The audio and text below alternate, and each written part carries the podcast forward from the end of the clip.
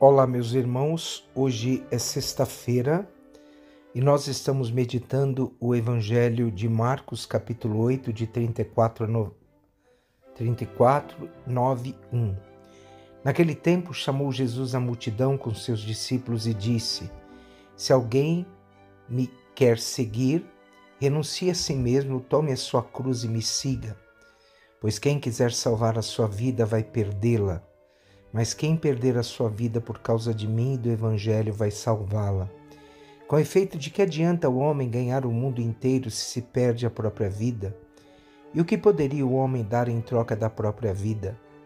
Se alguém se envergonhar de mim, das minhas palavras diante desta geração adúltera e pecadora, também o filho do homem se envergonhará dele quando vier na glória de seu Pai com seus santos anjos. Disse-lhe Jesus: em verdade vos digo: alguns dos que aqui estão não morrerão sem antes terem visto o reino de Deus chegar com poder. Bem, meus irmãos e minhas irmãs, nós estamos vendo Jesus pregar o Evangelho aos seus discípulos. Lembramos que no Evangelho de ontem, os discípulos eles foram perguntados: Quem dizem os homens que eu sou? E vós, quem dizeis que eu sou? Então Jesus vai falar da sua cruz, vai falar do seu calvário. E hoje Jesus fala do renunciar-se a si mesmo, o negar-se a si mesmo. Significa renunciar à própria segurança pessoal, onde perdura a própria vida, aqui neste mundo que inclui a segurança econômica, social, religiosa, assim por diante. Então a expressão renunciar a si mesmo tem um sentido totalizante, no sentido de que ela atinge todas as dimensões da pessoa. Então, a condição para seguir Jesus exige um rompimento de tudo e de qualquer laço ou ligação que prenda a pessoa a si mesma. E o centro da vida da pessoa que quer seguir Jesus não é mais a própria pessoa, e sim fora dela. O eu não mais gira em torno de si próprio, e de seus próprios interesses, dos próprios gostos individuais, dos projetos pessoais e sim em torno de Jesus e seu projeto. Então Jesus se torna a razão de viver daquele que quer seguir Jesus. Renunciar a si mesmo é viver para Deus e seu projeto, que implica viver para os demais. A renúncia pode ser negativa, mas o pensamento de Jesus é a consequência de um estilo de vida vivida conforme os valores cristãos reconhecidos. Carregar a cruz. Se alguém me quer seguir, tome a sua cruz. Depois que falou da cruz para si como fruto de sua seriedade e em levar até o fim a vontade de Deus. Jesus fala imediatamente da cruz para todos os seus discípulos. Se alguém me quer seguir, tome a sua cruz. No Antigo Testamento e no judaísmo não existia o castigo da cruz. Isto é, o culpado não era crucificado. Somente os romanos utilizavam da cruz para condenar escravos e revolucionários.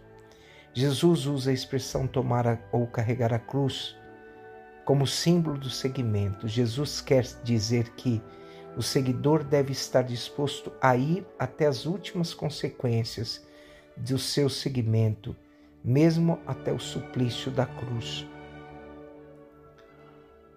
É estar disposto a aceitar todas as consequências para realizar a vontade de Deus na sua vida. Seguir a Jesus, a expressão siga-me ou seguir a Jesus significa ir atrás de alguém. Seguir a Jesus não significa apenas aceitar sua doutrina, mas também entregar-se incondicionalmente às pessoas e colaborar na sua missão. A existência do cristão está definida pela existência de Jesus Cristo. Seguir é imitar, é reproduzir é estar em comunhão, em outras palavras, vir a ser outro Cristo. Para aprofundar mais o sentido da existência, Jesus usa a expressão: Quem quiser salvar a sua vida vai perdê-la, mas quem perder a sua vida por causa de mim e do Evangelho vai salvá-la. Jesus põe paralelamente o mundo inteiro e cada homem. De que adianta o homem ganhar o mundo inteiro se perde a própria vida? O homem não pode se esquecer de que ele é mais importante do que o mundo inteiro. E no princípio Deus pediu para que o homem dominasse todas as coisas no mundo e não para ser dominado por elas. O, nisto o homem chegará à sua plenitude. Também nisto o homem não envergonhará seu Criador. Então seguir a Jesus comporta, uma, comporta consequências. É uma posição radical de vida, Crer em Jesus é algo muito mais do que saber coisas ou responder às perguntas do catecismo da teologia. É segui-lo na sua existência. Cada cristão é chamado a ser livre e o cristão foi liberado para ser livre, mas muitas vezes ele não sabe lidar com a própria liberdade.